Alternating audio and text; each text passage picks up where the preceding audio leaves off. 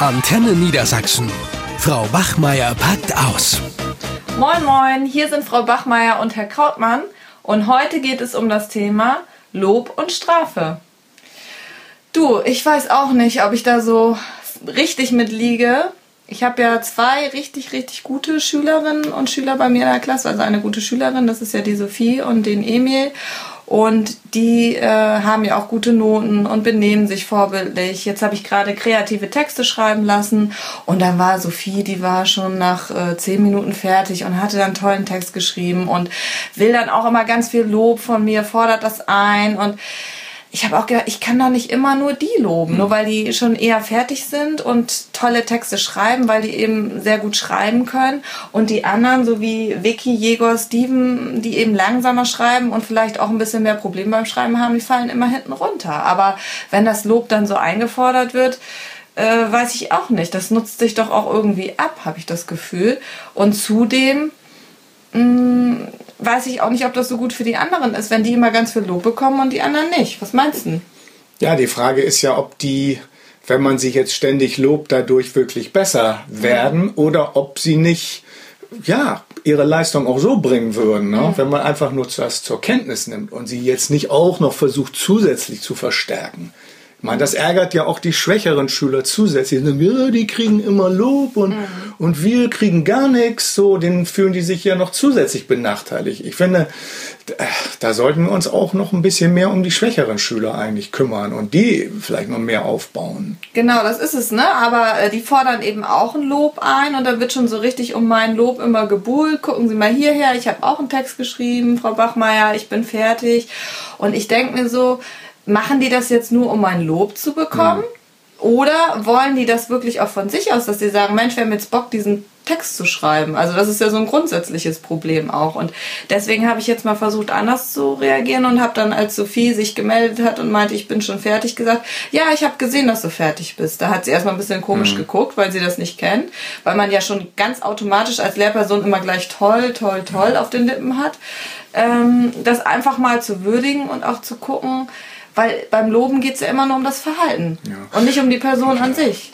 Wobei ich, ich glaube schon, dass viele Schüler äh, doch sehr lehrerabhängig auch lernen. Und wenn sie den Lehrer mögen, dann lernen sie auch für den Lehrer. So. Und klar, dann sind die auch abhängig vom Lob des Lehrers. Ne? Aber ich finde, man sollte das nicht, nicht übertreiben. Ne?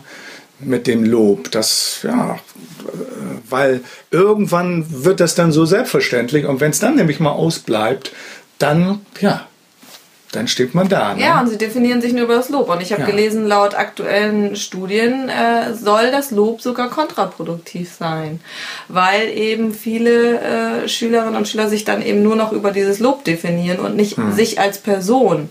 Ne, ja. Das bleibt dann halt total im Hintergrund. Und das ist so ein bisschen das Problem, was ich sehe.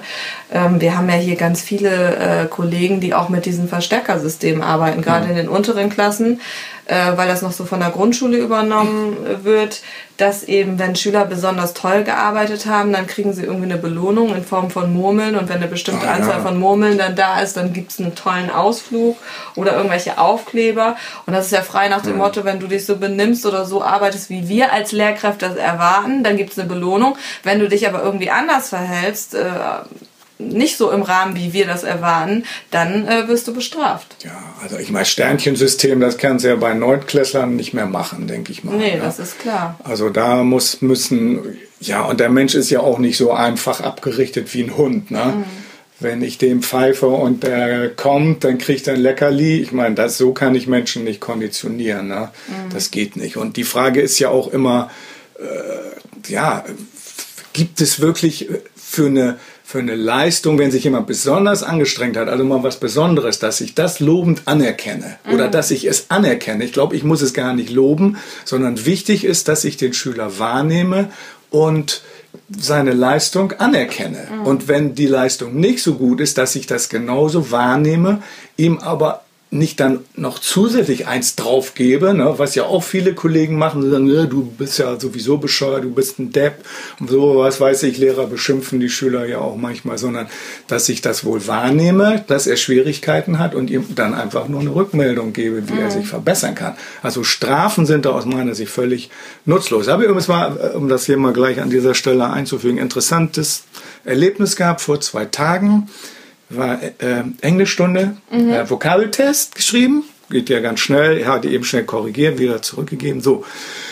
Und Ali na, sieht den Test, rastet völlig aus. Ich weiß ja. gar nicht warum, was war los und zerreißt den und schmeißt den auf den Boden und trampelt noch drauf rum. Und ja, super. ja gut, ja normalerweise Bestrafung, das wäre das Übliche mhm. und Trainingsraum und was weiß ich.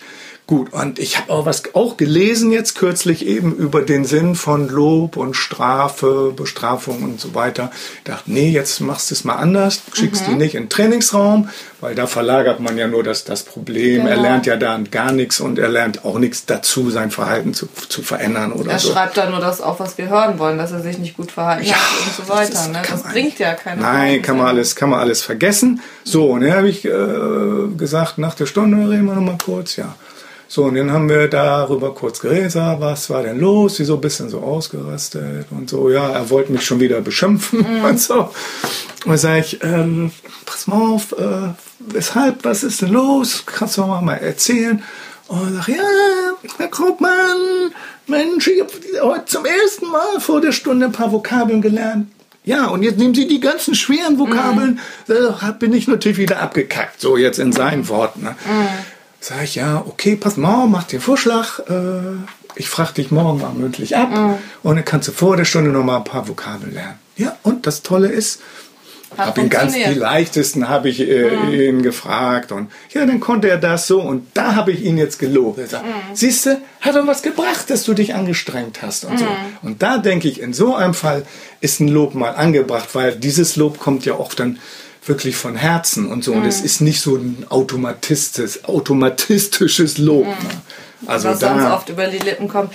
Ja, ich denke, dass das auch völlig richtig ist, wenn man sie einfach nur immer bestraft und aus der Situation entfernt und genauso arbeiten ja Verstärkersysteme auch, wenn du dich nicht so verhältst, wie wir es wollen, dann äh, wirst du bestraft, dann bekommen die Schüler ja immer das Gefühl, sie sind so nicht in Ordnung, wie sie gerade sind. Sie können ja. das ja nicht unbedingt auf ihr Verhalten beziehen und sagen, das Verhalten ist jetzt nicht in Ordnung, sondern sie denken, sie werden bestraft für etwas so, wie sie sind. Und dann wird aber ja gar nicht hinterfragt, warum der Schüler sich in der Situation so mhm. unangemessen verhält, so wie du das mit Ali ja. gerade beschrieben ja. hast. Ne? Da denkt man einfach nur, ah, der will jetzt schon wieder stören oder was hat der denn jetzt schon wieder? Äh, und, und indem du das in Ruhe dann nachher nochmal geklärt hast, ähm, denke ich, konntest du dann auch äh, nachfühlen, warum er sich so verhalten hat. Das denke ich, ganz wichtig. Die Frage ist natürlich, geht es ohne Konsequenzen? Also ich habe das ja auch immer mit den üblichen Verdächtigen, dass sie letztens bei der Gruppenarbeit wieder die ganze Zeit Quatsch gemacht haben. Und es hat mich einfach nur genervt, weil die anderen nicht arbeiten konnten. Und äh, ja, da war ich auch kurz davor zu sagen, ihr geht jetzt gleich in den Trainingsraum. Ja. Ne? Und das ist natürlich wieder diese, auch so ein bisschen diese Machtposition, die wir Lehrer ja auch haben, äh, dann auszunutzen, zu sagen, ihr verhaltet euch nicht so, wie ich das möchte, also geht ihr in den Trainingsraum. Mhm. Ich, klar, klar, ein Stück weit muss es laufen im Unterricht, aber man kann auch nicht nur bestrafen. Ne? Und da habe ich die halt auch gefragt, ich so, Mensch, was ist denn los? Anstatt gleich ne, die Konsequenz wieder anzudrohen, dann haben die auch gesagt, wir sind so hübbelig vom Wochenende Ne? Und dann war eben meine Frage, was können wir denn dagegen tun? Also mit den Schülern gemeinsam eine Lösung zu erarbeiten, wenn es geht. Und dann haben die auch gesagt, ja, wir brauchen jetzt erstmal irgendwie fünf Minuten Pause. Wir können uns jetzt nicht auf die Arbeit konzentrieren. Mhm. Und danach ging das. Ja, deswegen, also Kommunikation ist eigentlich alles. Ne? Mhm. Sobald man einfach nur das als einfache Reaktion, weil man sich selber schützen will oder weil man das Problem loswerden will, da ist eine Strafe auch letztlich sinnlos. Mhm. Ne? Es ist für mich eigentlich nur ein Hilfsmittel, um mit der Situation klar zu werden, aber es klar zu kommen. Das nutzen ne? wir Lehrer viel zu viel. Also wenn du dich ja. hier Kollegen umguckst, das ist einfach so, weil wir auch ja, es nicht anders gelernt haben, es anders nee. zu machen. Ne? Und besser ist es doch wirklich, wenn ich den Schülern das Gefühl gebe, sie sind in Ordnung, so wie sie sind, auch wenn sie mal ausflippen, ja. so wie Ali, oder ja. auch wenn sie mal die Gruppenarbeit stören, so dass man wirklich auch versucht, mit den Schülern zu kooperieren und dass aber auch nicht nur immer die Guten die Aufmerksamkeit ja. kriegen. Also das Verhalten von Schülern wird eigentlich durch Lob und Strafe nicht wesentlich Mhm. verändert. Das, das muss klar sein, denke ich mal. Ne?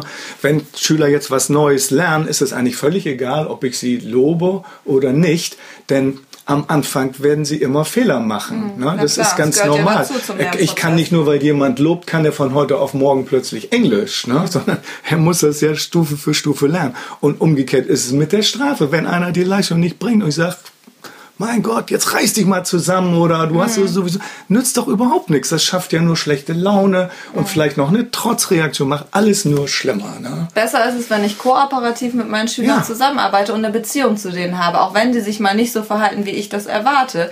Aber wenn ich selber kooper kooperativer bin als Lehrerin, dann sind auch meine Schüler kooperativer. Ja, ich glaube. Also es besteht noch Hoffnung. Oh, ach, verdammte Klingel Schon schon wieder wieder. so spät. Ich muss noch schnell was kopieren. Also, Ciao. mach's gut. Tschüss.